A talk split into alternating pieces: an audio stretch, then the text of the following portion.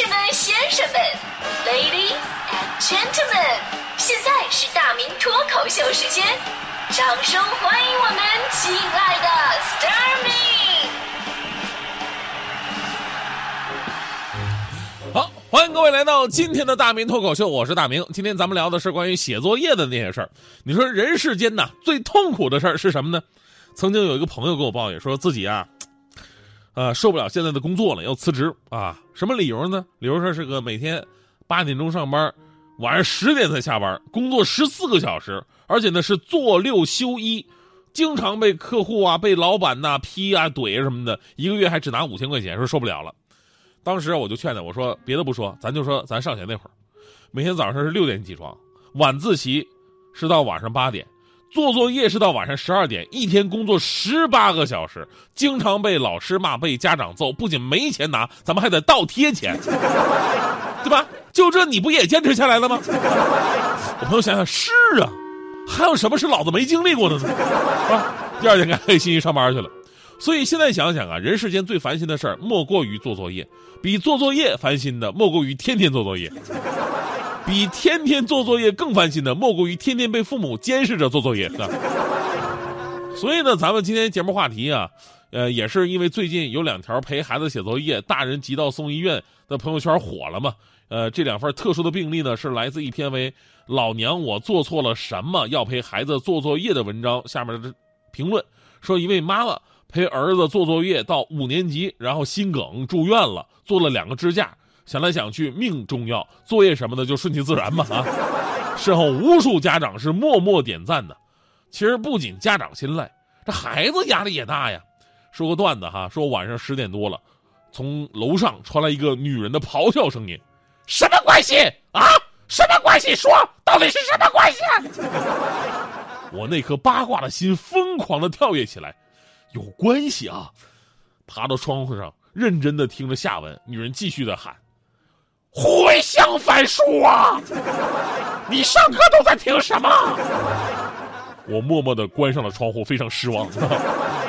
有孩子评论说，一起做作业之后啊，亲妈一瞬间也变成后妈了。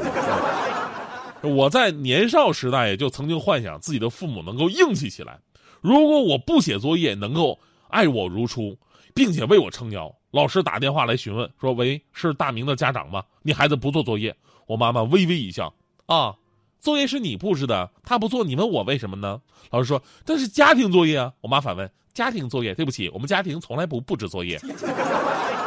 多硬气，是吧？他理想啊，跟现实恰恰是相反的。我上小学那会儿写作业，我妈是陪我一起写的，我至今对那幅画面记忆深刻。我坐在写字台写着作业，我妈坐在书桌的另外一侧，距离只有半米。翘着二郎腿，手里支着毛衣，面无表情，但是眼神里带着冷笑的看着我写作业。他不仅仅盯着我的作业本，还会观察我在写作业当中的整个微表情。如果我有稍有停顿或者犹豫，他第一时间就会上来补枪：“不会了吧？上课没注意听讲吧？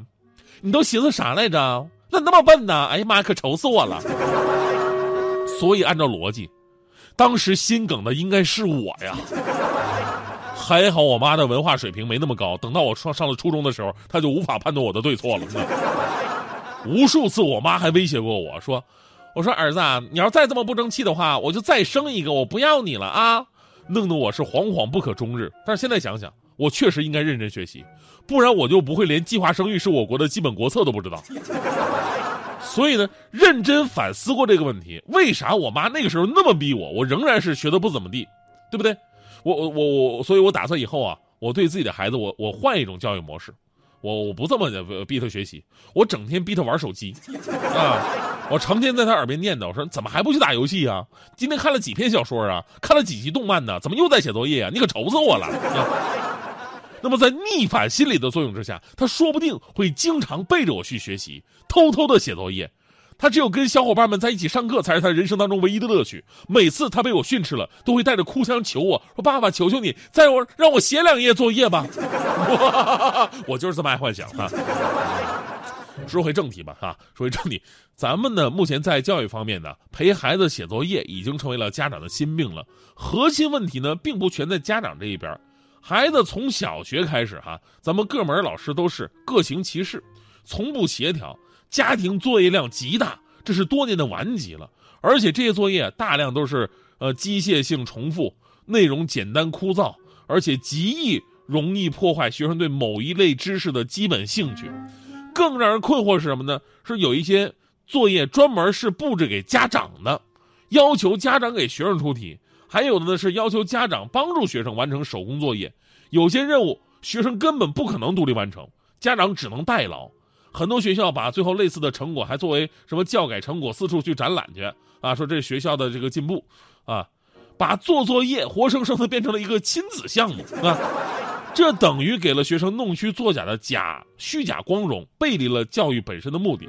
当然，我们说家长陪孩子写作业呢，确实在很多方面对双方是有帮助的，但是学校也应该考虑家长的实际情况。不排除很多父母他确实很忙啊，尤其咱们北上广深这些一线城市，竞争压力极大。昨天咱们节目不说了吗？说这个北京白领平均工资全国第一，很让人羡慕。但是还有一组数据啊，很残酷，我没跟各位说呀，那就是竞争压力。在北京，从招聘竞争程度来看，平均约三十个人竞争一个岗位，也是全国第一啊。所以你讲出再多家长应该负责任的道理，但是也不能够改变，呃，家长工作苦累的客观事实。所以说，学校在教育方面不应该甩锅，而是还要成为真正的教育主导，在作业本身的设置上呢，做出更加科学和更加高效的改变。不过呢，最后我还得说句心里话哈，作为过来人啊，经过那一段非常痛苦的时光了。我至今还是非常感谢那段被老妈监视写作业的经历，因为呢，这为我如今强大的内心奠定了坚实的基础。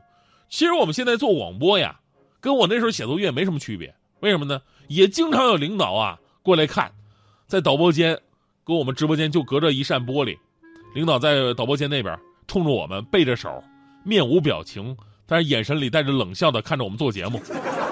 如果我们做这节目稍有口误，他们会等我们下了节目，第一时间上来补枪。又说错了吧？没注意背稿吧？那么简单都能错呀？妈，你可愁死我了！其实我想感动你，不是为了抓紧你，我只是怕你会忘记，有人永远爱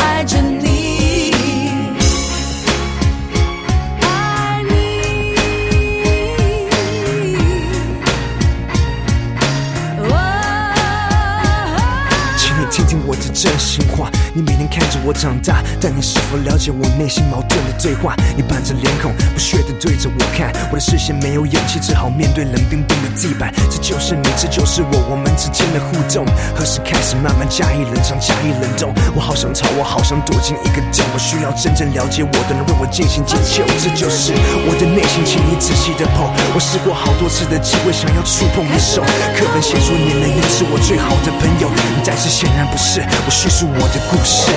每次我想更懂你，我们却更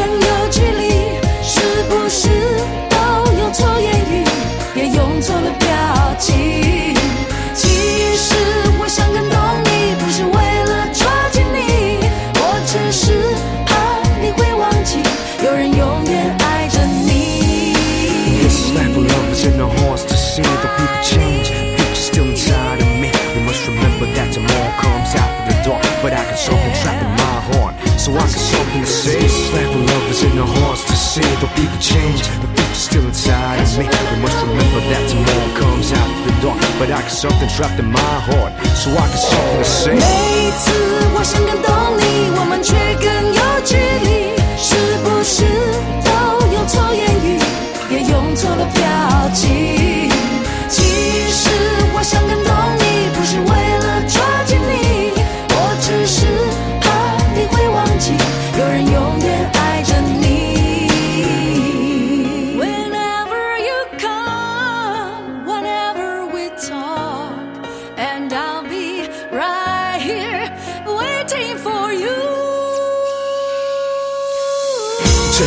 当我站在十字路口，只要有你在，我不会经历漫长的夜去等待。现在十字路口只有我独自站，没有对象寻找答案，只好自我反叛。看，我其实没那么好战，我也希望说话可以婉转，不让你心烦。对你开口好难，我想要无话不谈。